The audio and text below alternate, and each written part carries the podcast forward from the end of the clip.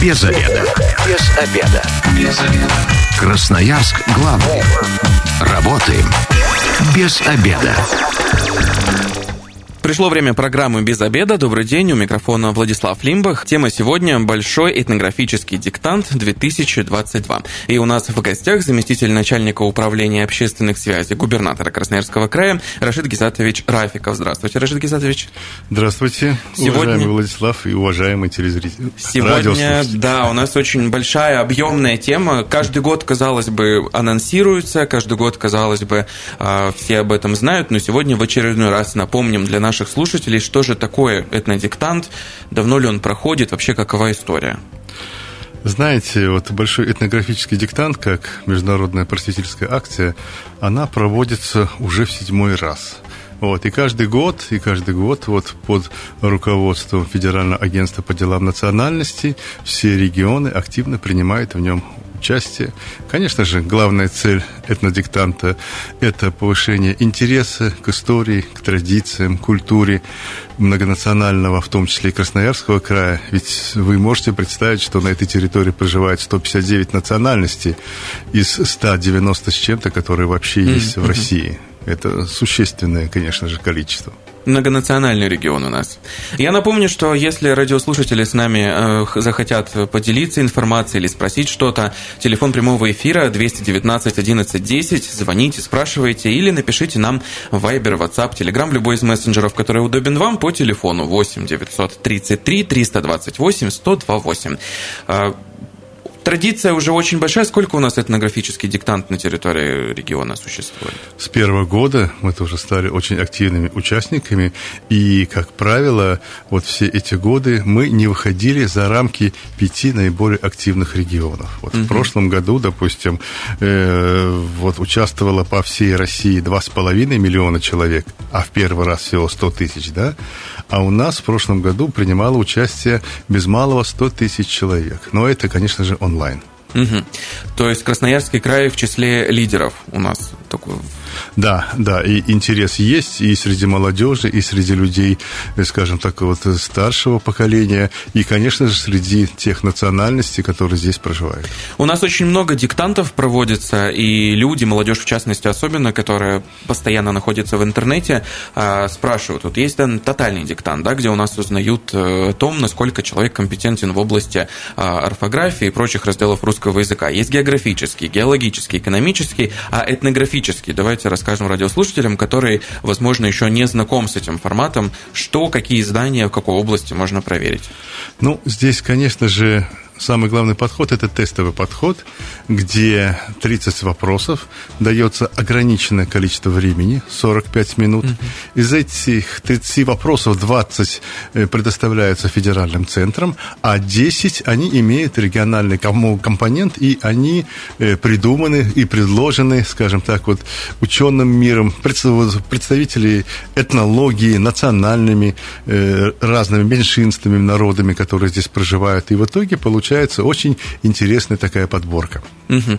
А вот относительно федерального компонента в целом более-менее понятно, то есть относительно а, всех э, национальностей, всех народностей, а вот региональный компонент, вот вы сказали, что у нас очень многонациональный регион, и вместе с тем очень интересно, то есть э, спектр вопросов может быть просто едва ли не федерального масштаба у нас. Конечно же, причем э, к национальному вопросу мы еще и относим и вопросы, скажем так, касающихся русских сторожил жилов, потому mm-hmm. что русский компонент – это тоже этнический компонент.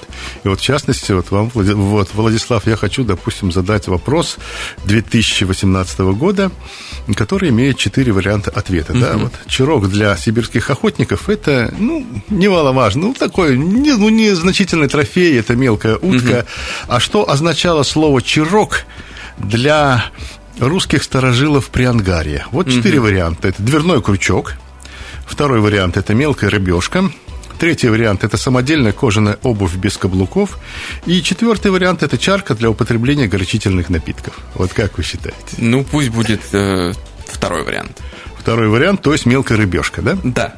Да, ну не совсем верно, потому что чирок это происходит от чарки, чары. Э, вот если вы помните Вакулу, то он говорил, гарны у тебя черевички, да? Ага. Это, по сути дела, это обувь. Это угу. обувь, но без голенищ и без каблуков. То есть тут еще и знания по русскому языку могут пригодиться? Конечно же, потому что представители старожильческого населения при Ангаре это в основном те, кто прибыли в наш Красноярский край из северных территориях. Это Печоры, это Архангельская область. И поэтому вот этот и интересный, да, и форма, и методы общения, язык, они очень похожи. Ну, а если взять, к примеру, вот наши северные народы, вот у них тоже очень большой есть выбор. И вот, к примеру, северные народы Красноярского края, как писали некоторые исследователи 3-4 э, века тому назад, они заготавливали порсу. А угу. вот что такое парса, порса? Вот. И здесь вот тоже дам четыре варианта. Первое – это обжаренная в масле пшеничная мука. Второе – это ягода морожка в рыбьем жире. Третье – это заквашенная в земляной яме рыба. И четвертое – это мука из высушенной рыбы без костей. Угу. Ну, если мы говорим про северные народы, наверняка здесь точно может быть что-то связанное с рыбой, пусть будет вариант номер три. Ну, или четыре. Так, Пусть будет три. или четыре. Главное, что и заквашенная в яме рыба так действительно заготавливалась на зиму в отсутствие соли северными народами, но в данном случае это четвертый вариант. Чуть-чуть. Это высушенная рыба, знаменитая юкола, но только без соли. Вот, она потом э, делалась как мука и добавлялась, если это нужно, в кипяток, либо в какой-то бульон. И, в общем-то, получился такой вот кулеш. Это очень удобно, когда люди кочевали на длительные расстояния, и некогда было сильно готовить пищу. Я напоминаю, что номер прямого эфира 219 11 10. Если у вас, дорогие радиослушатели, появилось желание тоже поотвечать на вопросы, у нас есть определенный список, и Рашид Агизатович обязательно ознакомит с какими-нибудь вопросами вопросами на эрудицию.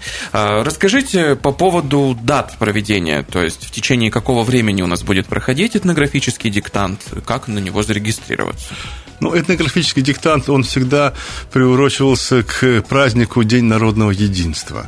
Вот. И накануне этого праздника, либо в первый день праздника, как правило, вот проводился этот этнодиктант. Э, у нас же начинается в этом году с 3 числа по 8. С 3 по 8. То есть можете вы э, по, выйти на сайт. Он очень простой, э, без пробелов. Это мир этно.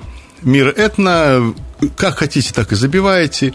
Тут же выскакивает вот этот вот вам ответ. Вы проходите простую регистрацию и можете уже после этого получить э, тот перечень вопросов, которые вам предоставляются. После 11 числа вот, э, вы уже можете поглядеть и ответы, насколько правильно вы ответили, потому что вам при регистрации присваивается номер, и по этому номеру вы узнаете, на сколько баллов вы ответили. Всего за 30 вопросов можно получить максимум 100 баллов, вот. Но это, конечно же, сложно. Даже вот я признаюсь, и я вот участвую каждый год, но всего только 2-3 раза я получал 100 баллов, вот мне это не удавалось. И еще один момент.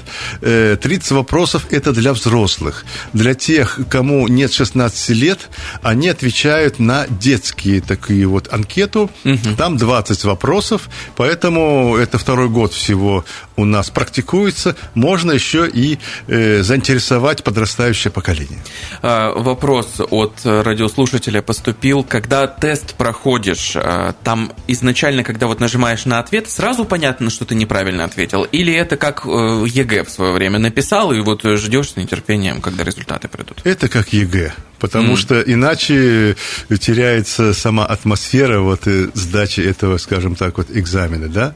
Вот, поэтому не надо этого бояться. И еще один момент. Вот интерес э, к этому диктанту столь велик, что в первые два дня достаточно сложно пробиться туда через большое количество желающих. Поэтому можете выйти на второй, третий, четвертый, пятый день и все равно спокойно уже пройти вот все эти вопросы, подключить и своих близких, знакомых, потому что, поверьте мне, это действительно очень интересные вопросы. Угу. А по поводу, так скажем, наплыва желающих, какое количество участников ожидается? Ну вот по сравнению с предыдущими годами какая-то статистика ведется? Значит, смотрите, вот в связи с тем, что э, почти все сейчас проходят онлайн, то ожидается порядка 100 тысяч. Будет только несколько площадок офлайн. Э, это, в частности, будет и э, Дом дружбы Красноярского края, это будет и Сибирский вот, юридический институт, и несколько э, колледжей, которые пожелали именно сделать это очно. А так э, любые люди, независимо от национальности, вероисповедания, гражданства, могут пройти этот тест. Причем уже не первый год у нас практикуется сдача на трех рабочих языках. Угу. Это русский, английский и испанский.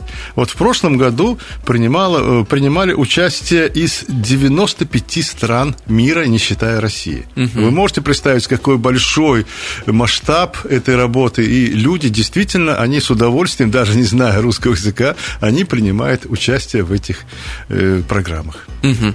А по поводу многонациональности, то есть по факту люди из огромного количества стран отвечают на э, вопросы и традиции русского населения, так скажем, русских этносов. А, вот интересный такой вопрос. А у них по успеваемости, по результатам теста видно или нет? Или все-таки это больше представители профильного образования проходят? То есть вот, ну, в зависимости от объема.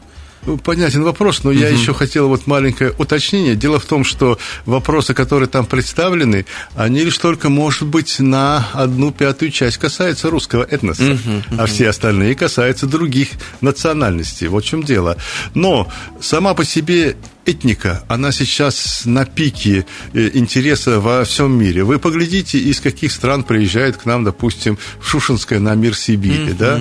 Вот, это действительно интересно. И люди до сих пор удивляются, как такое большое количество национальностей живут в одном государстве, и здесь, в общем-то, и конфликтов-то, особенно в Сибири, на межэтнической почве, э, просто не встретишь они не понимают самого главного, что в период освоения этих огромных просторов, в трудных климатических условиях, в, при экстремальных температурах выжить тем, кто сюда приезжал, да, было невозможно, если не общаться с местным коренным населением, если взаимно не дополнять какие-то культурные, трудовые, экономические традиции, и только так, сообща, можно было освоить эти огромные территории и сделать из Сибири настоящий индустриальный регион. Это действительно mm-hmm. так. Вопрос из мессенджера. Добрый день. В каждой стране или регионе вопросы разные или едины? То есть вот мы поговорили про федеральный Понятно. центр. Ага. Значит, вот из этих 30 вопросов 20, они общие, это федеральные. Mm-hmm. А 10 – это каждый регион, э, в зависимости от своей региональной специфики, он представляет вот эти вопросы на суд, скажем так, вот тех, кто хочет этим заниматься.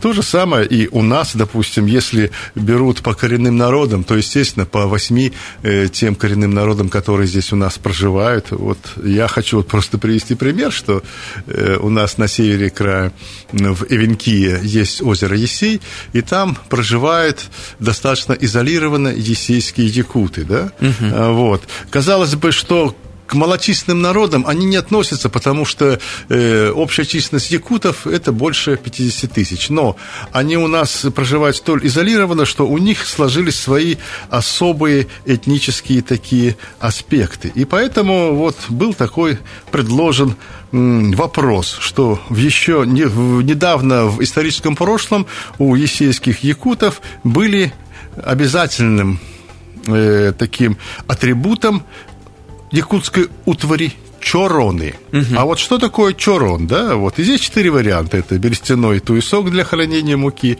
это глиняная миска для ритуальной еды, это деревянный кубок для кумыса или деревянный идол, оберег дома. Угу. Вот. И такие вот варианты, вот опять-таки вопрос вам, вот, Владислав, как вы думаете?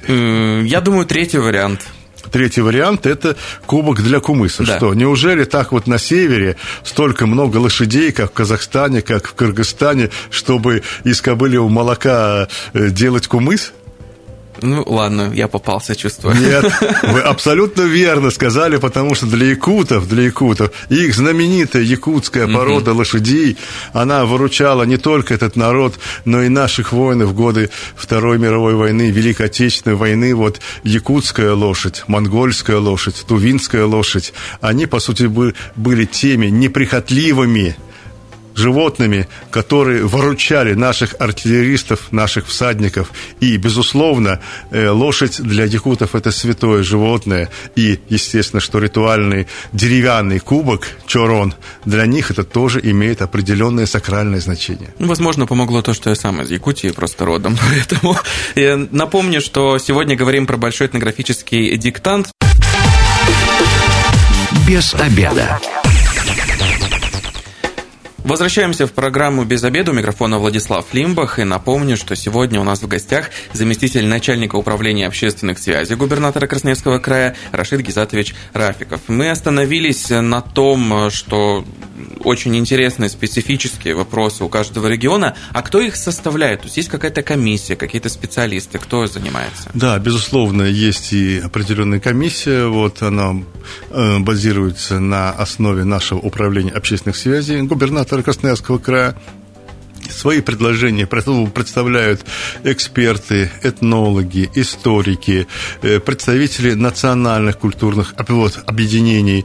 Э, безусловно, это не просто вопросы, обязательно должна быть ссылка, откуда это взято, да, и определенные пояснения – Э, вот, в чем есть интерес данного вопроса, который предоставляется. Ну, вот, к примеру, один из таких вот вопросов, которые нам представили из Красноярского э, педагогического университета, он касается Э, наших северного такого этноса, как кеты. Это уникальный угу. этнос, их численность всего чуть более э, тысячи человек. И вопрос звучит, а что объединяет, что общего между кетским языком и японским? Да? Угу.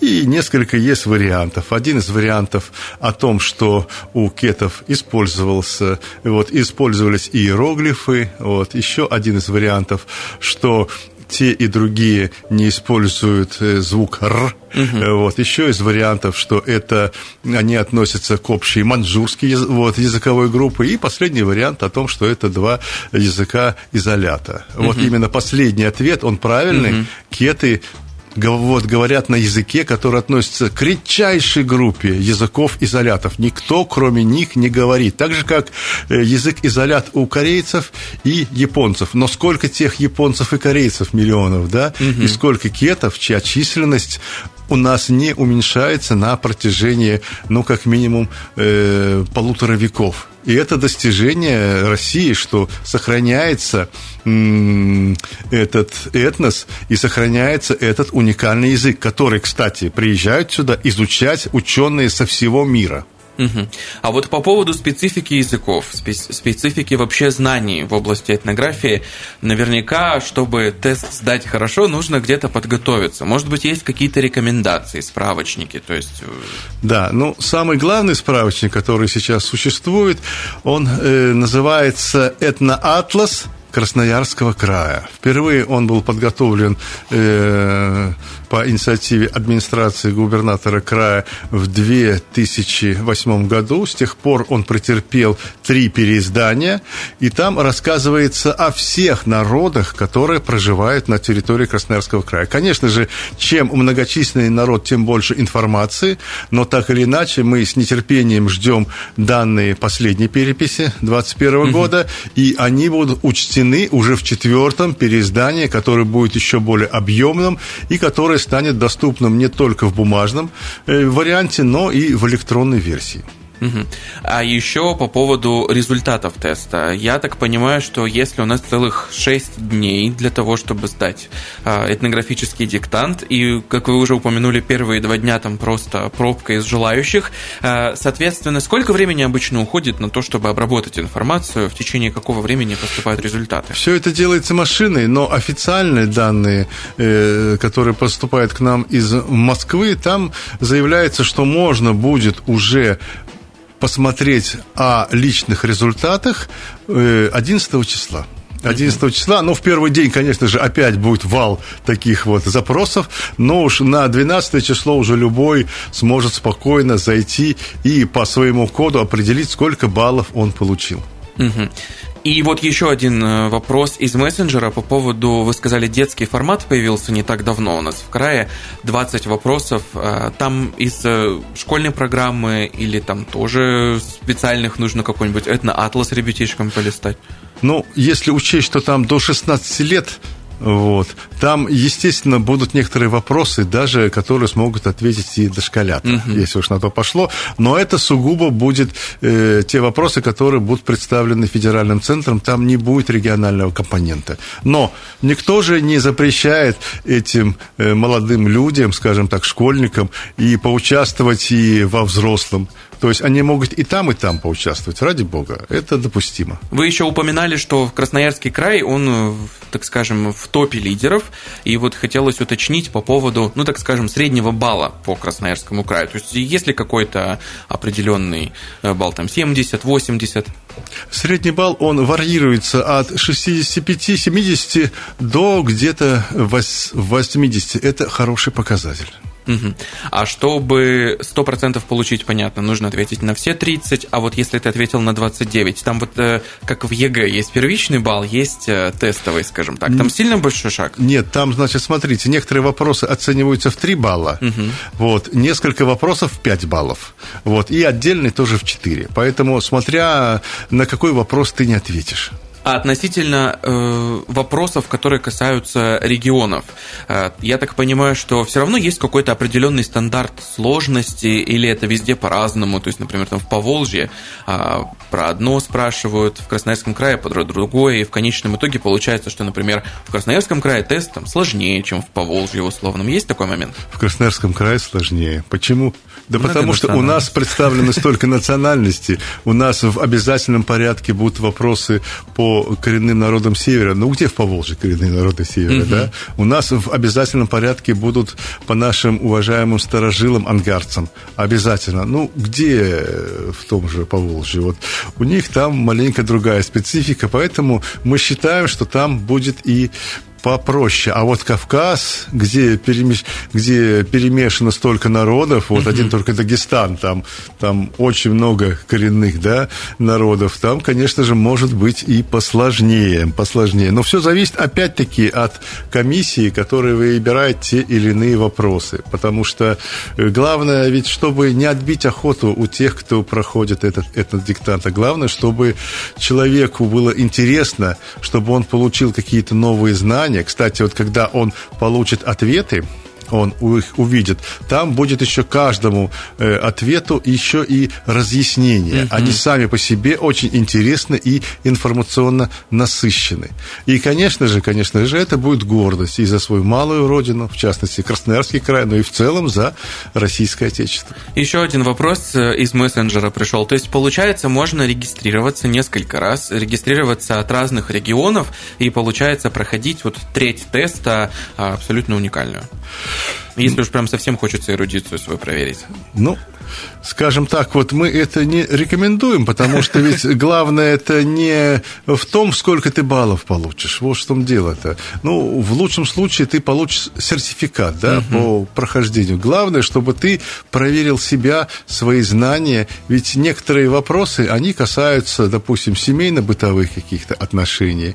Вот. Некоторые вопросы э, очень сложные, казалось бы, но ответ, он на виду, на, вот, на плаву, потому что нужно просто отсечь те вопросы, которые явно не подходят под конкретную формулировку. Обратите внимание, четко надо понять, как формулируется вопрос, и уже тогда, как минимум один-два ответа, они будут отсекаться как неподходящие под эти самые ответы. И вторая рекомендация просто – это пройдите вначале полностью и заполните те ответы, которые вы знаете. Оставьте на, на, на потом сложные с вашей точки зрения вопросы, к которым можно будет вернуться спокойно и уже домыслить и, э, и понять, какой именно из предлагаемых вариантов будет правильным. А по поводу вопросов, вот есть какая-то, может быть, обратная связь от э, жителей региона, например, или как-то еще, может быть, в федеральном центре эта информация собирается а, по поводу того, что бы хотели люди видеть в тестах, или это вот как, как в экзамене, ничего никогда не знаешь? Э, дело в том, что, скажем так, вот организаторам приходят э, отклики, приходят предложения, даже присылают иногда и свои предложения, но главное, чтобы они были, эти вопросы, Э, с хорошими вот выходными данными, то есть откуда человек взял ответ. Угу. Потому что, к сожалению, были отдельные случаи, когда некорректно формулировался вопрос. Вот такое было, поэтому сейчас в обязательном порядке нужна ссылка, откуда он был получен.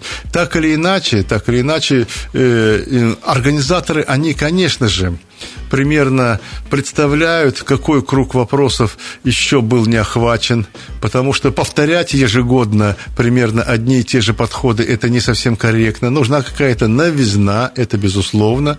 Вот, поэтому с каждым годом, допустим, и Красноярскому краю все сложнее и сложнее находить интересные какие-то вопросы, потому что за предыдущие вот эти вот 7-8 э, акций уже как бы поиздержались, да, вот, угу. и мы в любом случае с большой благодарностью будем воспринимать те предложения, которые будут приходить от наших земляков, от красноярцев, но опять-таки при правильном э, подходе. Или оставляете там обратные адреса, телефоны, мы будем связываться и выяснять эти вот моменты. Но я думаю, что будет весьма почетно людям потом увидеть, что вот его вопрос, который он предложил, он вошел в эту региональную Программу. обойму, да. Угу.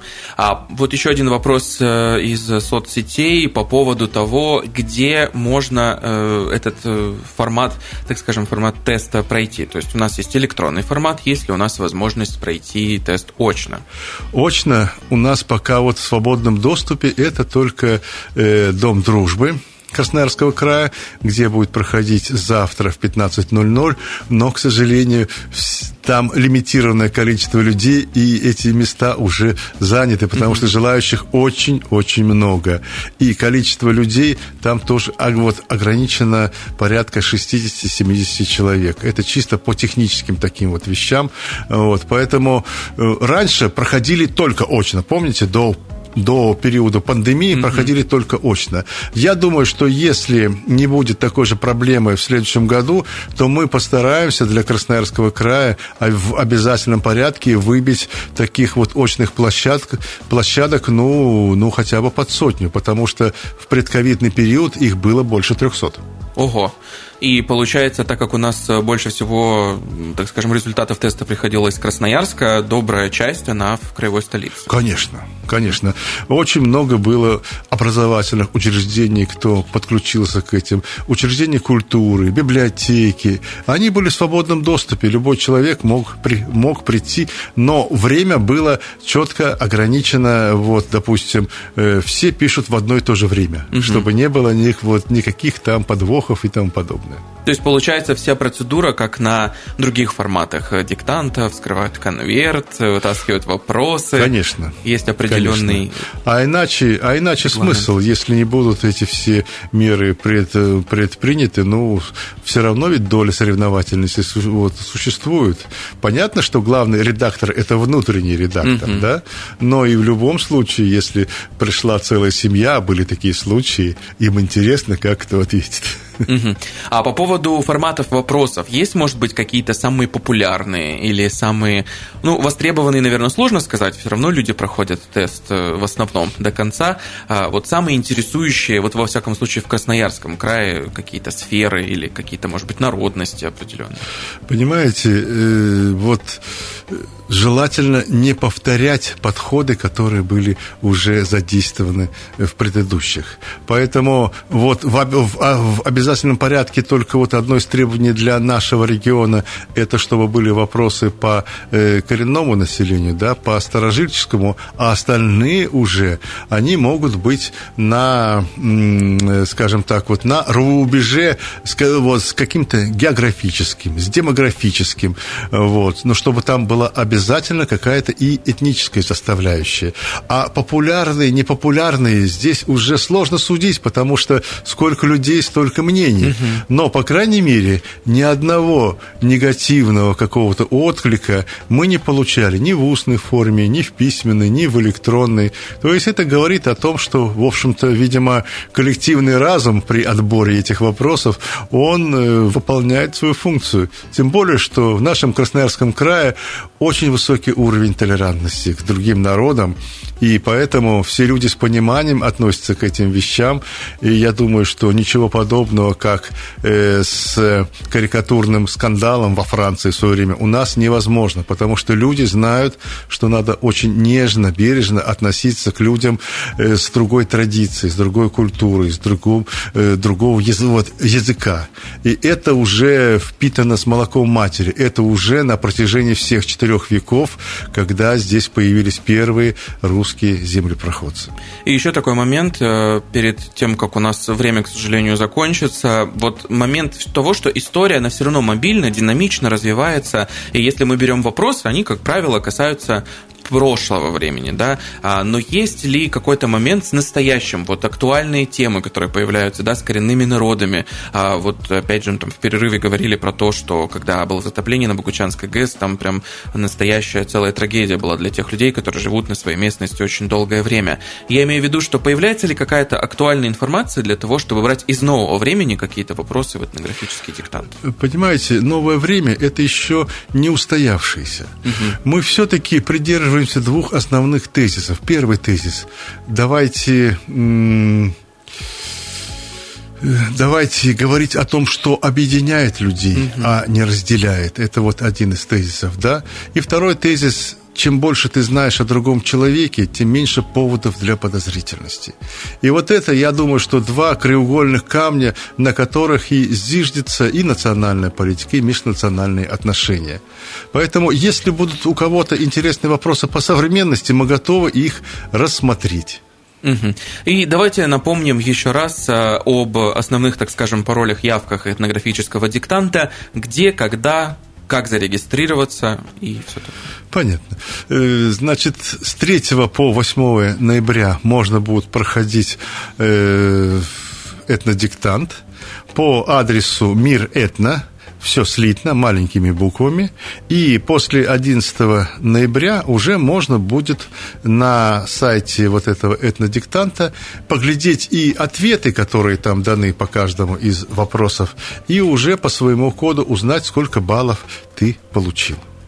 Напомню, что, дорогие радиослушатели, это в первую очередь интересно. Развивайте свою э, обязательно логику, потому что многие вопросы там на логику, ну и, конечно же, про эрудицию. И, естественно, э, география, этнография всегда никогда, точнее, не будет нам э, во вред, а только в пользу. Напоминаю, что сегодня в гостях у нас в рамках э, предстоящего Большого этнографического диктанта 2022 э, был заместитель начальника управления общественных связей губернатора Красноярского края Рашид Гизатович Рафиков. Спасибо вам большое за беседу. И я напоминаю, что программа «Без обеда» будет опубликована на сайте 128.fm. Эм. И если вы, как и мы, провели этот обеденный перерыв без обеда, не забывайте о без обеда, зато в курсе. Без обеда.